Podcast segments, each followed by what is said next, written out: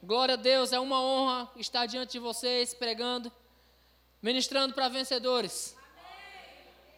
É uma honra estar diante de príncipes e princesas de Deus. E a Escritura me ensina quando eu estiver diante dos governadores, diante dos reis, diante dos príncipes, para eu não me preocupar com o que eu tenho que falar, porque o Espírito falará por mim. Então eu estou bem tranquilo, porque o Espírito de Deus vai falar com vocês essa noite. Amém. E ele já começou falando. Enquanto eu ouvia essa canção, vocês podem descer, depois vocês sobem de novo, que eu gosto de ficar olhando no rosto de vocês. Vocês são bonitos, eu olhando para vocês, de repente eu entendo que estou no espelho e que eu sou bonito também. Glória a Deus, vocês podem sentar.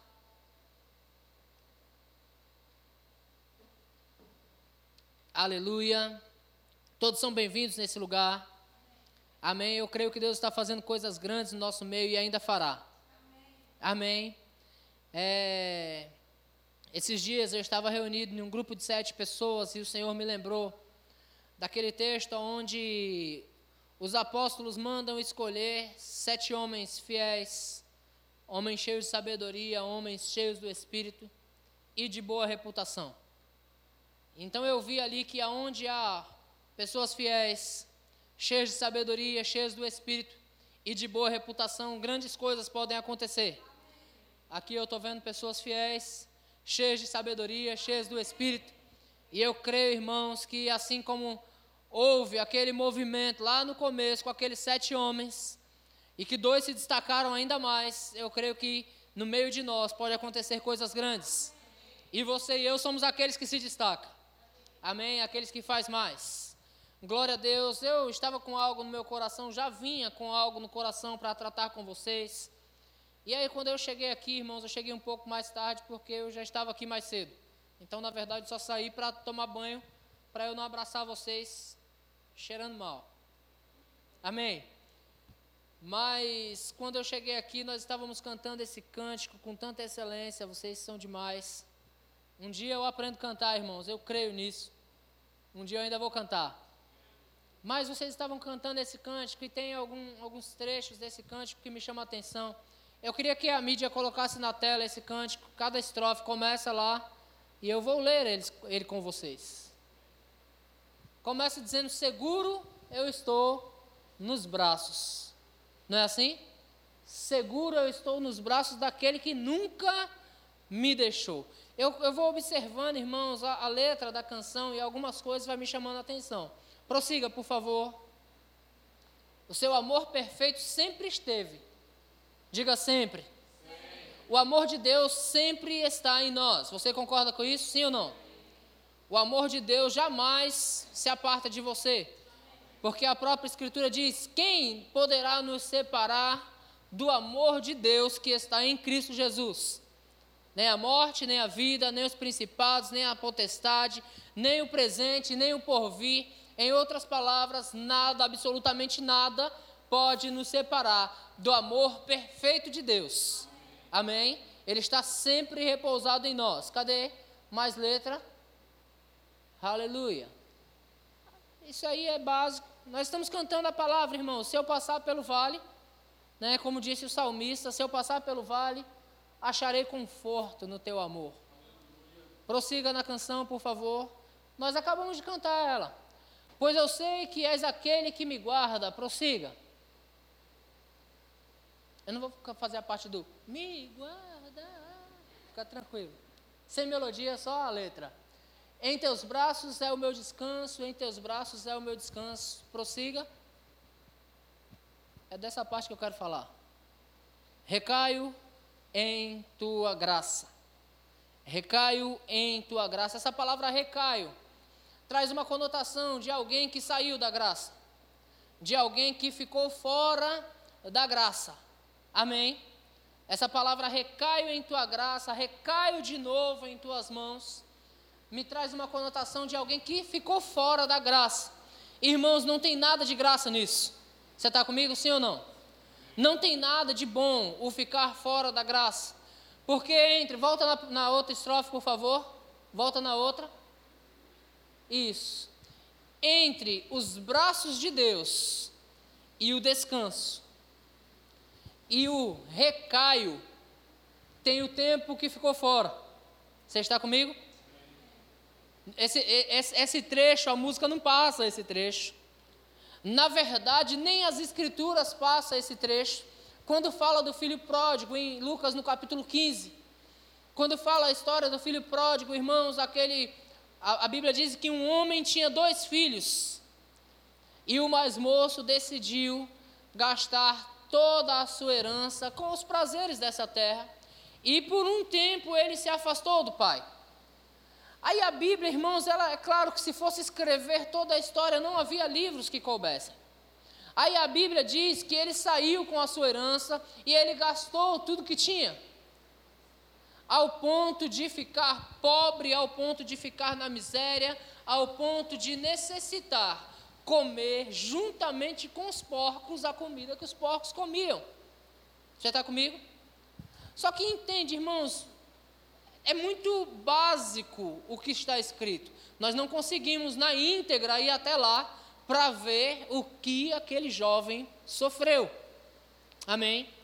E eu quero dizer a você, não é desejo de Deus que você sofra. Se eu tiver que dar um, tema para essa mensagem, seria de ponta a ponta.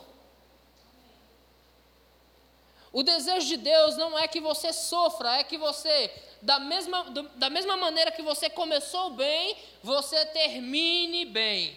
E nada, absolutamente nada, atrapalhe pelo caminho.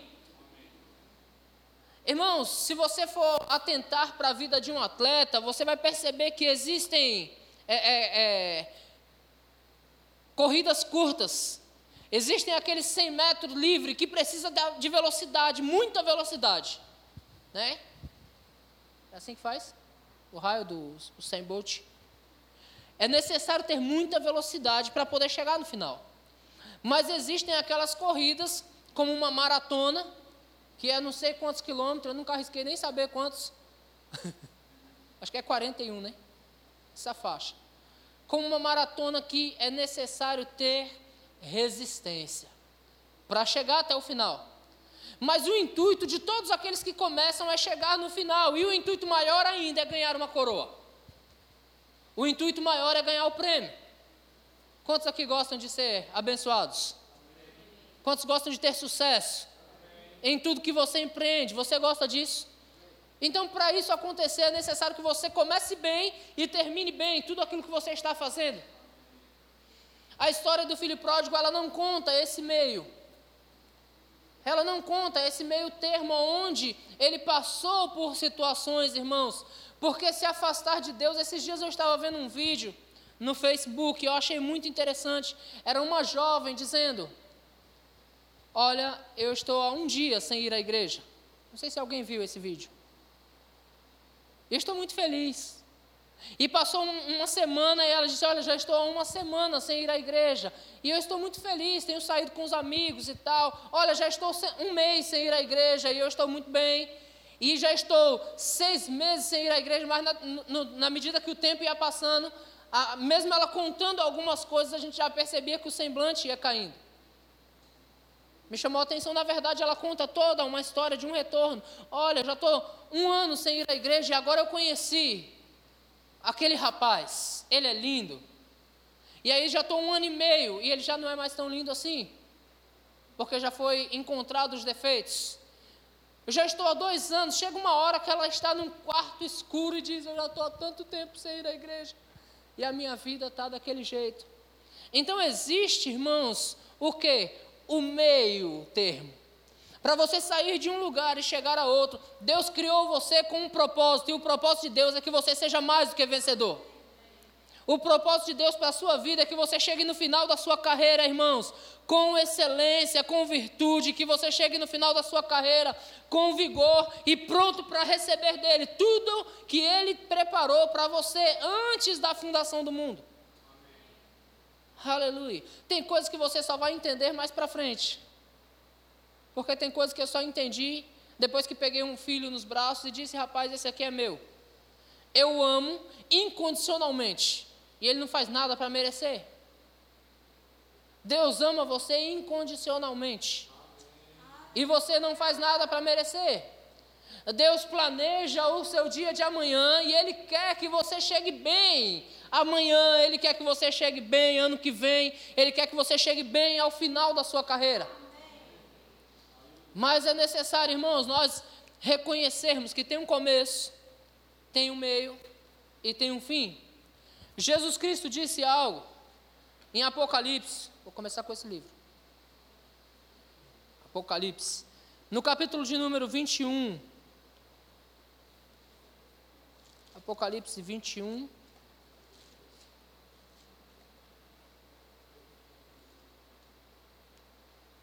Não, é 21, é 22, me perdoem.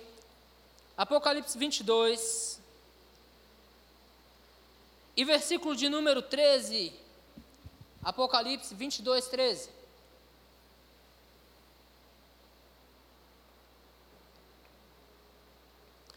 Jesus disse: Eu sou o Alfa e o Ômega. Eu sou o que? O primeiro e o último. Eu sou o princípio e o fim. Irmãos, por que, que Jesus traz essa visão para nós? Porque Ele já esteve no nosso ontem e Ele já está no nosso amanhã. Ele te deu a vida, Ele te programou e Ele já está no seu futuro. E Ele já tem um futuro preparado para você. Compete a nós, irmãos, como nós vamos chegar do outro lado, como nós vamos chegar no nosso futuro. Eu falava com os adolescentes aqui e eu disse, rapaz, vocês podem forjar o seu futuro. Não me lembro se era aqui que eu falei. Acho que eu falei em outro lugar. Vocês podem forjar o seu futuro, vocês podem criar o seu futuro preparando um ambiente. Foi aqui mesmo. Eu falo tanto que eu nem sei mais aonde. Preparando um ambiente para que você chegue bem do outro lado. Você pode preparar, você pode criar um bom ambiente para você chegar bem do outro lado. Porque há um desejo de Deus que você chegue bem. Há um desejo de Deus que você vá bem. Que você comece bem aqui, irmãos. Vocês têm a força, vocês são jovens, vocês têm a força, como eu já falei antes. Vocês têm a, a inteligência, vocês são velozes, vocês pegam as coisas rápidas, irmãos. Vocês têm algo que um presente de Deus. Força, sabedoria, inteligência, vocês têm essas coisas. Mas como vocês vão utilizar isso para chegar aonde Deus quer que vocês cheguem? Timóteo, 2 Timóteo, capítulo 2, versículo 5, abre lá. 2 Timóteo 2, 5. Ele vai dizer assim: igualmente o atleta não é coroado se não lutar segundo as normas. Em algumas versões diz: nenhum atleta pode ser coroado, nenhum atleta pode ser premiado se ele não lutar segundo as regras, segundo as normas. É necessário observarmos, atentarmos. Ei, quais as normas para isso? Quais as regras para isso? Como eu devo fazer isso? Irmãos, na minha Bíblia tem um evangelho chamado o Evangelho segundo Mateus, o Evangelho segundo Marcos, o Evangelho segundo Lucas e o Evangelho segundo João. Mas às vezes nós queremos fazer as coisas do nosso jeito e aí nós até criamos o Evangelho segundo eu. Por quê? Porque nós queremos fazer do nosso jeito. Nós chegamos a um ponto que nós entendemos que sabemos das coisas, Sabemos exatamente o que queremos e fazemos as coisas da nossa forma, não aceitando conselho de pais, não aceitando conselho de pastores, não aceitando conselhos dos mais velhos, mas fazendo do nosso jeito. E nem sempre o nosso jeito está correto. Então, se nós não fizermos as coisas segundo as regras, de modo nenhum nós seremos coroados. Mas o desejo de Deus é entregar para mim e para você o galardão que está preparado para nós desde a fundação do mundo. Amém. Amém, irmãos? O desejo de Deus é entregar em nossas mãos aquilo que Ele já preparou para nós. E o que Deus preparou para nós é bom, não é ruim. Voltando para a parábola do filho pródigo, irmãos, o que aquele pai tinha para o filho era riquezas, irmãos, sem fim. Mas o filho decidiu pegar um pouco daquilo e gastar, viver dissolutamente, fazer as coisas do seu jeito, irmãos, andando por aí, sem conselheiro, fazendo as coisas de qualquer jeito e ficando sem culpa, como muitos de nós estamos vivendo. Fazendo do meu modo, fazendo do meu jeito e ficando sem culpa, como se está tudo bem. Então aquele jovem, ele acaba com tudo, ele destrói tudo, irmãos. Mas quando ele volta para a casa do pai, o pai coloca ali um anel no dedo, como sinal de autoridade. Você aqui é impo... o que eu tinha preparado para você é uma posição de autoridade. O pai dá uma festa, ele dá um banquete para aquele filho, porque o filho está exatamente no lugar que o pai queria que estivesse seguro nos braços do pai. O lugar que Deus quer que eu e você esteja é seguro nos braços do pai. Pastor, por que você está seguindo por esse caminho, irmãos? Porque eu não quero jamais que você precise recair na graça. O meu desejo é que você permaneça na graça. A minha alegria é ver você permanecer na graça, permanecendo em Deus, se mantendo firme, se mantendo inabalável naquilo que Deus preparou para você. Amém, irmãos? Abre sua Bíblia, por favor, em Hebreus, no capítulo de número 10. Hebreus 10. O desejo daquele pai, irmãos, nunca foi que o filho saísse de casa. O desejo daquele pai nunca foi que o filho gastasse toda a sua vida dissolutamente.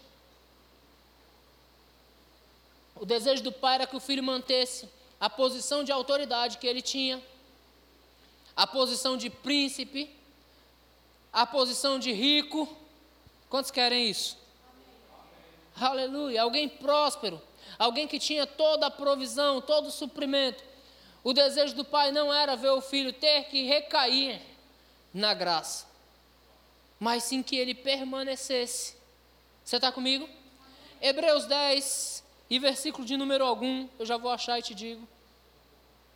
Hebreus 10, versículo de número 35. Hebreus 10, 35. Ele diz assim: Não abandoneis, portanto, a vossa confiança. Diga para alguém do seu lado: Não abandone. Deixa eu falar algo para você, irmãos. Vai ter situação na, na sua vida que você vai pensar em abandonar coisas. Situações se levantarão na sua vida que você vai pensar em abandonar coisas. E geralmente as coisas que pensamos em abandonar é exatamente as coisas que nos sustentam. Então o autor dos Hebreus começa falando nesse texto, ele diz: Não abandone, portanto, a vossa confiança. Ou seja, seja uma pessoa confiante, vai dar certo. Vai dar certo o caminho que você está seguindo, só pode dar certo, irmãos. Não vai dar errado. Eu convidei uma pessoa para vir, vir hoje no culto, e eu disse: por que, que você não fica conosco? Porque se não te fizer bem, certamente mal não fará. Por que você não fica no meio da família, irmãos? Eis aqui a família de Deus. Por que você não fica com a família? Se não te fizer bem, certamente mal não fará. Eu congreguei com um pastor que tinha como unção de Deus o evangelismo, ele era um evangelista, só não sabia disso. Mas ele dizia: Olha só, você quer aceitar Jesus? Aceita Jesus e passa um ano com ele. Se ele não servir para você, você devolve ele para mim. Por que, irmãos? Porque nós temos a convicção de que vai dar certo. Essa é a confiança que temos. Só pode melhorar, irmãos, em Deus, a nossa vida só pode melhorar. Amém? Aí ele diz: Não abandoneis, portanto, a vossa confiança. Ela tem grande galardão. Você pode dizer comigo, grande galardão? galardão. Para quem não sabe o que é galardão, irmãos, eu vou traduzir para você. Ela tem presentes. Quantos gostam de ganhar presentes? Irmão, se eu ganhar um presente de Sumayara, Sumayara é uma pessoa próspera, irmãos, ela vai me dar uma coisa boa. Se eu ganhar um presente de Rivaldo, Rivaldo, uau, vai me dar uma coisa boa.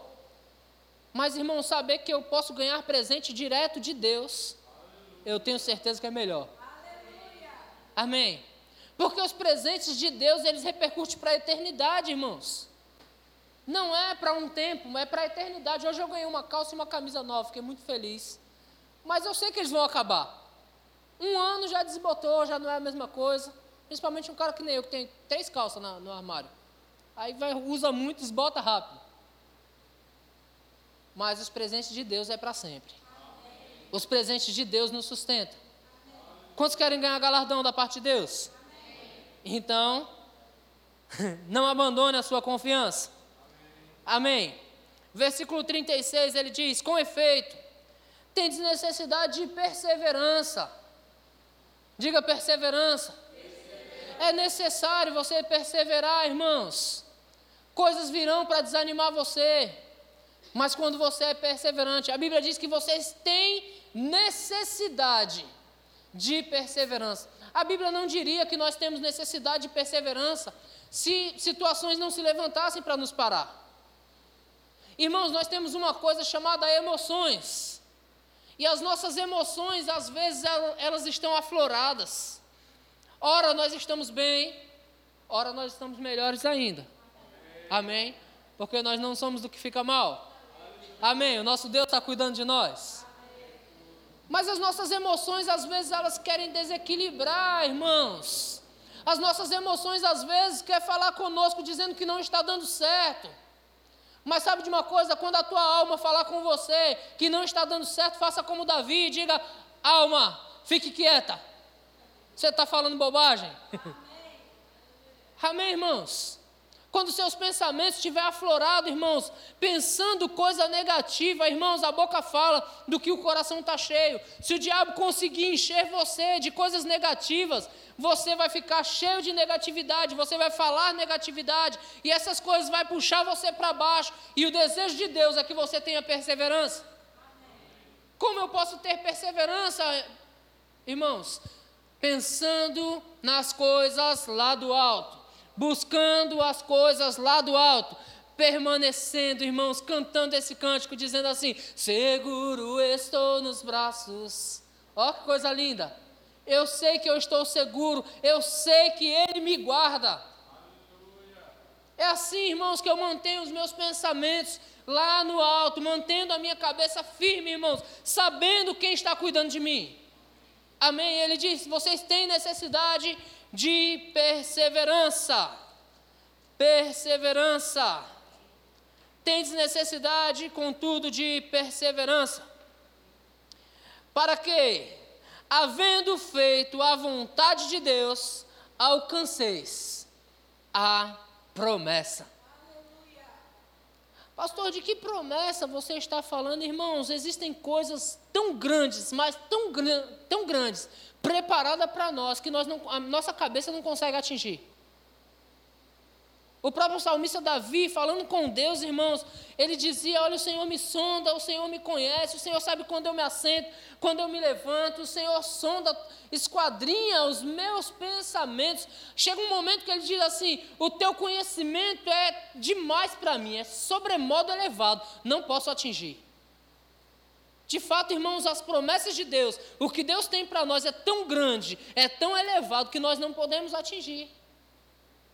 Eu olho para os crentes do Antigo Testamento, irmãos. Quantos aqui já leram Hebreus capítulo 11?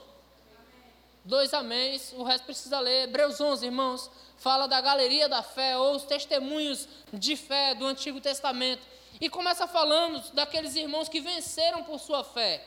Pela fé, Abraão, irmãos, ele venceu, ele rompeu com os seus laços antigos, saindo do lugar que ele estava, saindo do meio do seu povo, da sua parentela, indo para onde Deus queria que ele fosse. E pela fé, ele veio a ser o pai de muitas nações, como Deus havia prometido para ele. Amém? Aí você vai ver outros irmãos que pela fé venceram. Moisés, pela fé, abandonou o Egito, irmãos, para andar no meio do deserto e vencer e experimentar a provisão de Deus no meio do deserto. Agora, como eu estou falando de uma coisa de ponta a ponta, é necessário dar uma passadinha por dentro do mar, porque, irmãos, um mar não é uma vala. Quanto sabe o que é uma vala? Uma valeta. Um canal, vou falar assim. Um mar não é um canal. Eu fico imaginando, irmãos, aquele povo todo diante do mar. Primeiro, se o mar tivesse até 200 metros de comprimento, alguém dizia: Eu vou atravessar nadando. Concorda comigo? Quantos ousados aqui na atravessaria 200 metros nadando? Saber que um exército está atrás de você lá do outro lado. Facinho, né? Facinho de atravessar. 200 metros, eu vou encarar, rapaz. O, o exército está lá atrás. Então, irmãos, o mar não é um canal. Aquele povo estava diante do mar. E Deus disse para Moisés: diga ao povo que marche. Beleza. O mar se abriu, o povo está andando no meio do mar, irmãos. Agora imagina você, parede de água aqui como você nunca viu, porque é um mar, não é um canal. Você está comigo? Parede de água desse lado, parede de água desse lado, como você nunca viu, você andando no meio do mar. Imagina no meio, irmãos, você chegar no meio e olhar para os dois lados. Era necessário chegar do outro lado, queridos. Lembra? Era necessário chegar do outro lado. De repente, às vezes nós não paramos para enfatizar a situação. Nós só vemos, olha, o povo atravessou no meio do mar, glória a Deus. Do outro lado, Miriam dançou, uhul. Irmãos, tu não tem noção da alegria dela quando ela passou daquele mar para dançar do outro lado. Porque é um mar, irmãos, não é um riozinho.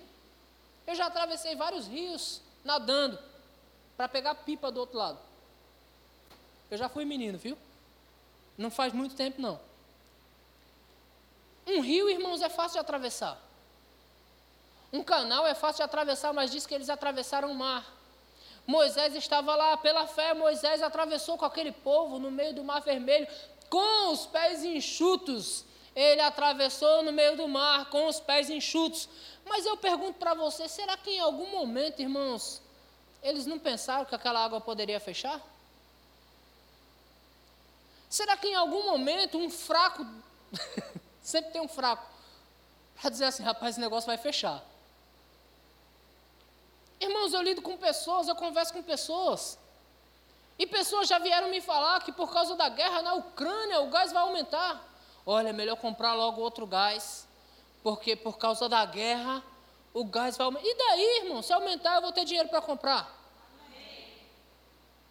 Em último caso, eu faço uma fogueirinha, eu já sei fazer.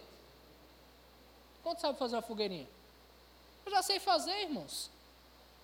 Eu não estou preocupado. Mas sempre tem um fraco para dizer para você: olha, faz a guerra aí, vai chegar aí a guerra. Eu tenho nada com guerra, irmãos. Eu sou o cara da paz. Não, mas se vier para o Brasil, eles vão chamar você. Eu falo, rapaz, se eu for, eu morro. Se eu ficar aqui, eles vão me prender, então eu prefiro ficar preso. Eu não vou. Vocês estão comigo aí, não? É fácil de resolver. Amém, irmãos? Então sempre tem uma pessoa para colocar coisa na sua cabeça, para dizer para você que não vai dar certo, para dizer para você, esse mar está muito alto, essa água está muito alta, olha, está ouvindo as ondas lá em cima. Nós não, não conseguimos parar no meio da história. Mas eles passaram, irmãos. Eles passaram pelo meio do mar, pela fé, eles passaram pelo meio do mar, irmãos. A Bíblia fala que esses homens, pela fé, eles fizeram, eles fizeram acontecer. Você sabe disso? Aí eu acho interessante, irmãos, lá no final do texto, lembra que eu estou falando das promessas de Deus para a nossa vida. Que o que Deus tem preparado para nós é tão grandioso que nós não conseguimos chegar, não conseguimos alcançar. No final do texto de Hebreus 11, vamos lá em Hebreus 11, você está em 10, vamos em Hebreus 11, eu já volto para essa leitura, tá? Hebreus 11, versículo de número 31. Eu vou ler bem rapidinho para não ficar preso no texto. Diz assim: pela fé, Raabe a meretriz não foi destruída com os desobedientes, porque acolheu em paz aos espias. E que mais direi? O que me chama a atenção, irmãos, nesse texto. E que mais direi? Quem conhece o Velho Testamento vai conhecer os nomes dos quais eu estou falando. Certamente me faltará o tempo necessário para me referir a respeito de Gideão, de Baraque, de Sansão, de Jefté, de, de Davi, de Samuel e dos profetas. Me falta o tempo para falar da fé desses homens. O autor aos Hebreus está dizendo: me faltará o tempo para falar desses caras. Esses caras arrebentaram, irmãos. Posso falar nessa linguagem? Tá tranquilo? Vocês me entendem aí? Tudo numa boa? Os caras arrebentaram na sua época. Falta tempo para falar tanta coisa que esses caras fizeram. E ele diz assim: os quais por meio da fé subjugaram reinos praticaram a justiça, obtiveram promessa, fecharam a boca de leões, extinguiram a violência do fogo, escaparam ao fio da espada. Irmãos, que, que, que povo era esse, cara? Aí é fácil, nós só estamos lendo aqui. Nós não estamos lá na história, irmãos. Nós não chegamos lá na história. O negócio pegou no meio das coisas, o, o bicho pegou, vou dizer assim. Só que os caras romperam com isso. Os caras venceram. Eles avançaram, eles progrediram, eles fizeram acontecer, irmãos. Exércitos vinham, eles não tinham medo, eles iam para cima. Pela fé, eles iam para cima. Se Deus falasse, olha, o outro lado está ali, eles iam para cima, irmãos. Se Deus. o, o, sistema dizendo, rapaz, essas muralhas são muito altas. E Deus dizendo, olha, já, já entreguei para vocês. Os caras, pela fé, vai lá e conquista. O sistema dizendo, olha, o mar está aí, o exército está do outro lado. Vocês vão morrer de qualquer jeito. E Deus está dizendo: olha, eu já preparei tudo, só mandar caminhar. E o povo vai, irmãos, pela fé o povo vai vencendo. Pela fé o povo vai progredindo, pela fé o povo vai avançando. O povo não para, irmãos, o povo de Deus não para no caminho. O povo de Deus, irmãos, foi chamado em uma ponta e ele vai chegar até a outra ponta, aonde Deus quer que ele chegue. Nós vamos chegar exatamente aonde Deus quer que nós cheguemos. Amém. E no texto ele continua, irmãos, falando de tudo que esse povo passou. Ele diz, versículo 26.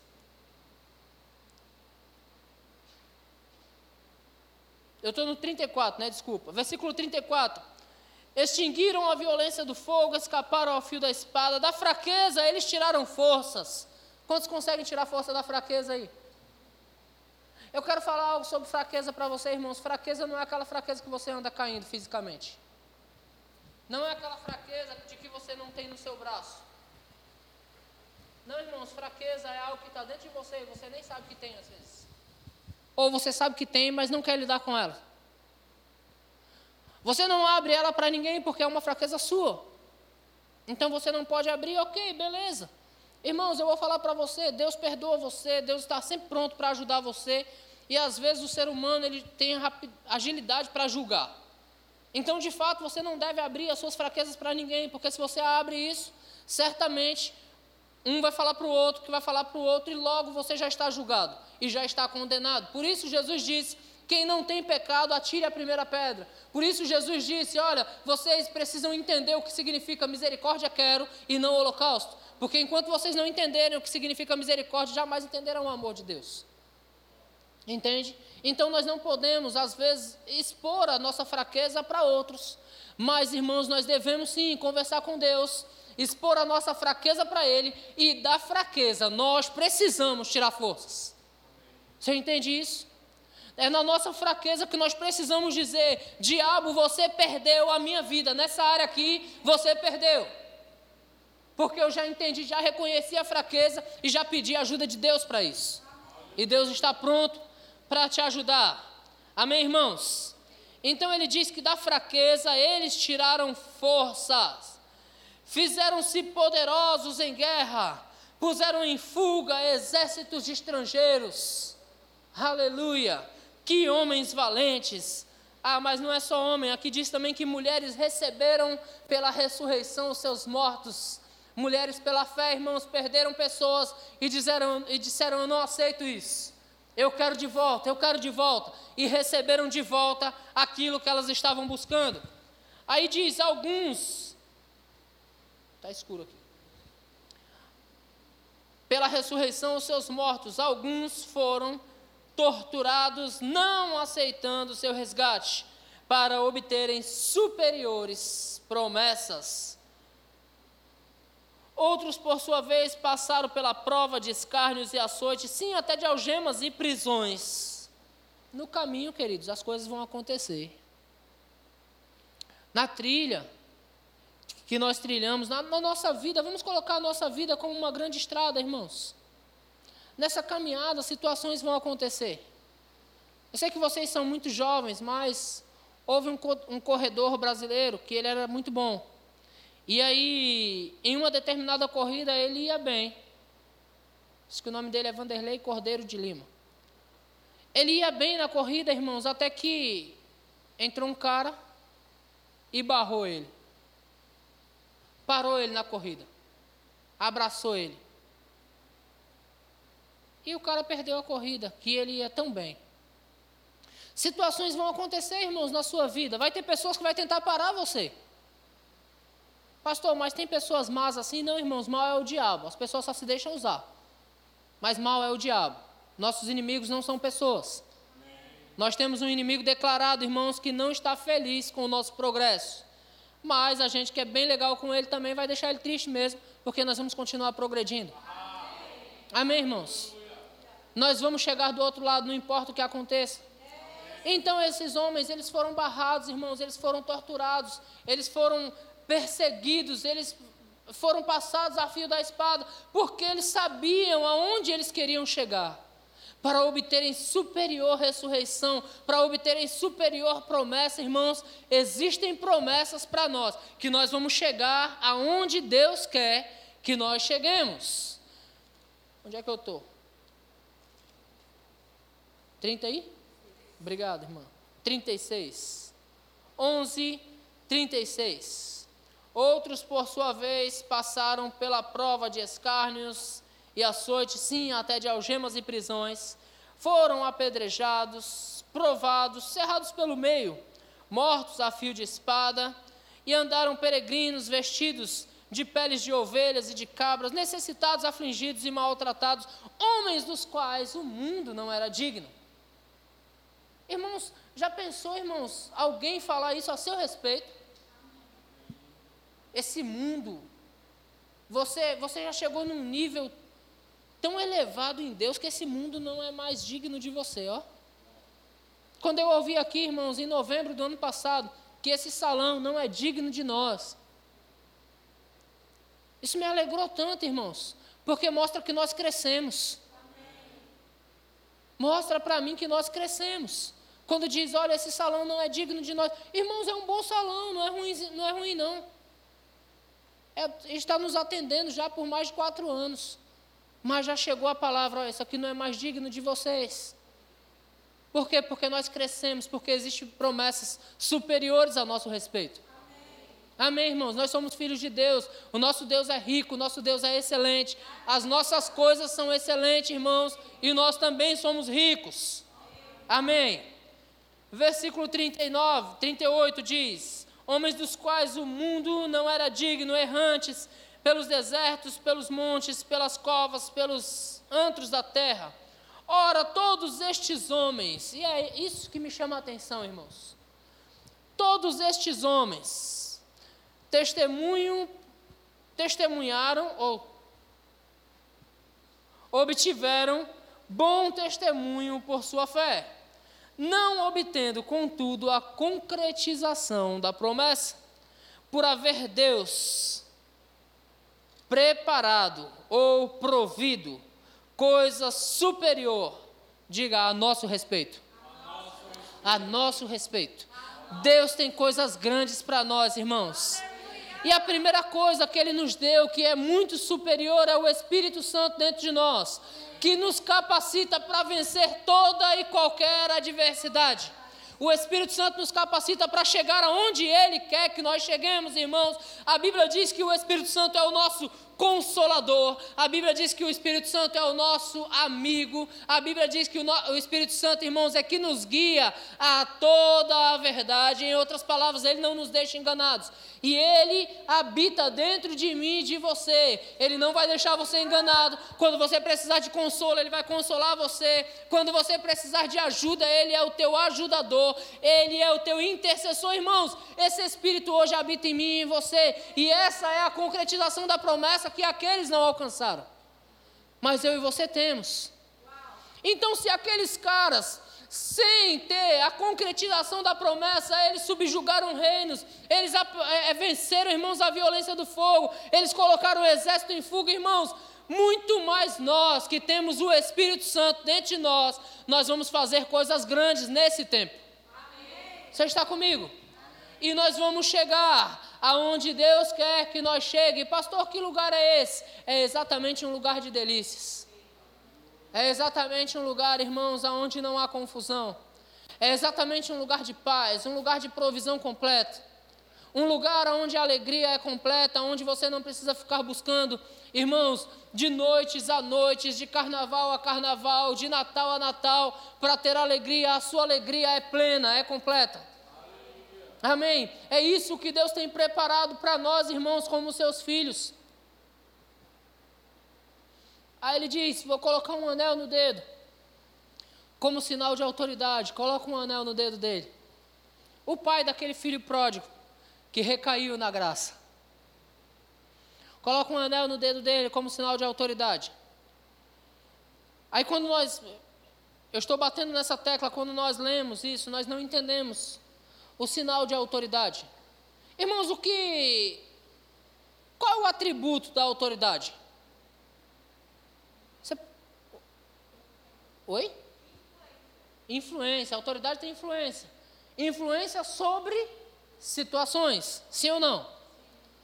O que mais uma autoridade faz? Alguém pode chutar aí? Comanda, irmão, tu é sucesso, cara. Tu tá Tá fazendo o quê? Ensino médio, né? Eles pararam tudo na quarta série. Só tu que tá bem aí. autoridade, irmãos, dá ordens.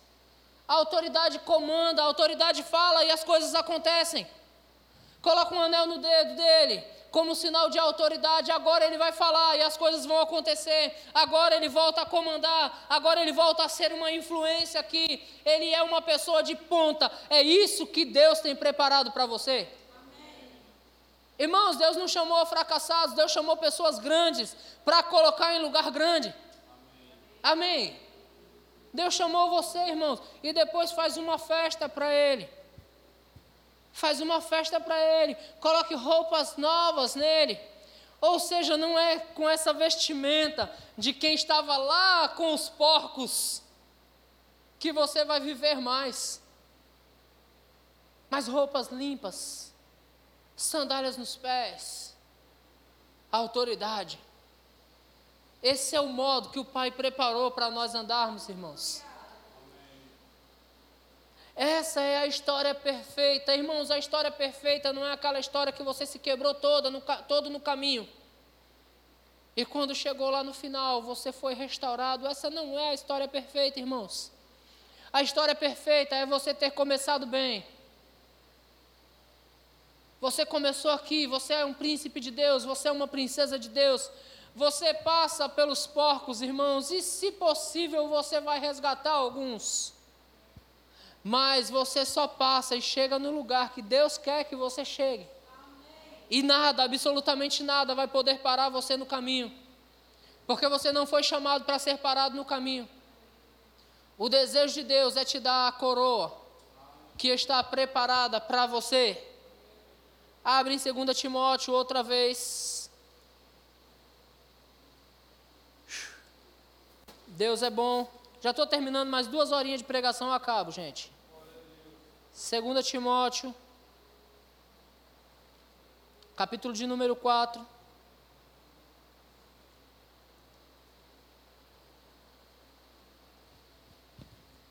Segunda Timóteo 4. É um pouco extensa a leitura, então eu vou ler bem rápido para chegar onde eu quero chegar.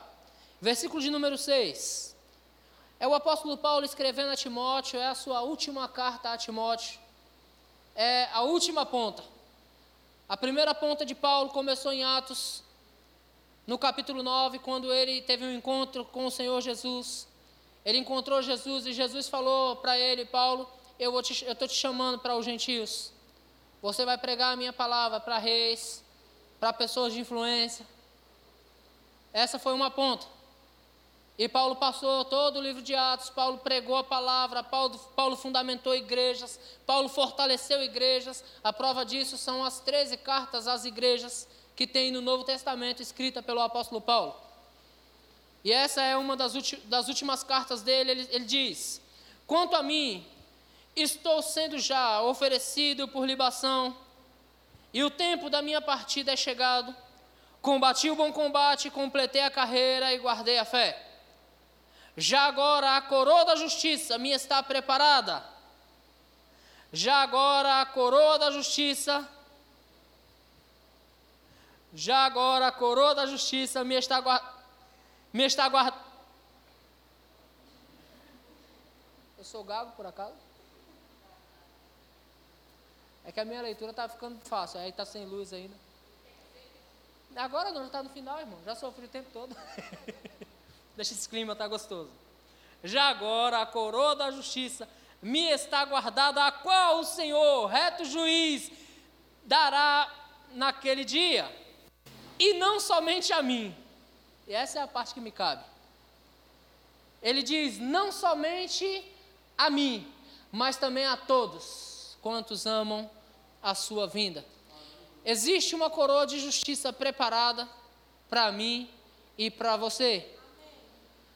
O desejo de Deus é nos coroar, porque Ele nos chamou para isso. Quando Ele chamou Jacó, no encontro que Deus teve com Jacó, disse: Você não é mais Jacó, porque Jacó é mentiroso, Jacó é usurpador, Jacó é um cara mau. Você agora se chama Israel, que quer dizer príncipe de Deus. E o que um príncipe leva, irmãos? Diga a coroa. No final, irmãos, o desejo de Deus é nos entregar a coroa que nos está preparada. E sabe, irmãos, eu falei do começo e falei do final, mas eu também falei do meio. Você vai passar por circunstâncias, você vai passar por situação, desânimo vai bater em você. E é você que decide aonde você quer chegar e como você quer chegar. Tem uma pergunta que se faz muito, irmãos, em entrevistas, que diz: onde você se vê daqui a 10 anos? Como você se vê daqui a 10 anos? E alguns dizem: hã? Porque muitos de nós nem pensamos nessas coisas. Mas sabe, irmãos, Deus já te vê daqui a 10 anos. Amém. E a pergunta é: como Deus me vê daqui a 10 anos? Irmãos, eu creio, muito melhor do que eu estou agora. Eu creio que daqui a 10 anos eu estarei melhor, financeiramente, fisicamente. Não, mas a tendência é piorar. Barriga cai, a minha não. Por quê, irmãos? Porque nós vamos atentar para o meio. E nós vamos continuar correndo a carreira que nos está proposta, combatendo o bom combate e vencendo, irmãos, tudo que vier pela frente desânimo, fraqueza, nós vamos vencer, nós vamos romper com essas coisas e nós vamos chegar no final. Eu estava lendo Hebreus 10 com você a partir do versículo 34. E no versículo 38 diz: O meu justo viverá pela fé. E se ele retroceder, a minha alma não tem prazer nele. Então nós não vamos retroceder. Você está comigo nisso? Nós não vamos retroceder, irmãos. Daqui a 10 anos eu estarei mais crente do que eu estou hoje. Daqui a 10 anos, irmãos, eu creio, eu vou estar tão crente que de repente eu vou estar andando a um palmo do chão, de tanta santidade. Amém, irmãos, porque esse é o desejo de Deus para nós. Deus quer que você chegue em um bom lugar. Deus não quer que você fique pelo caminho. E você não vai ficar pelo caminho. Amém? Você começou bem, você vai terminar bem. Não se iluda, não deixe o mundo acabar com você. Mas vença o mundo. Amém? Eu fecho com isso. Vamos ficar de pé, por favor.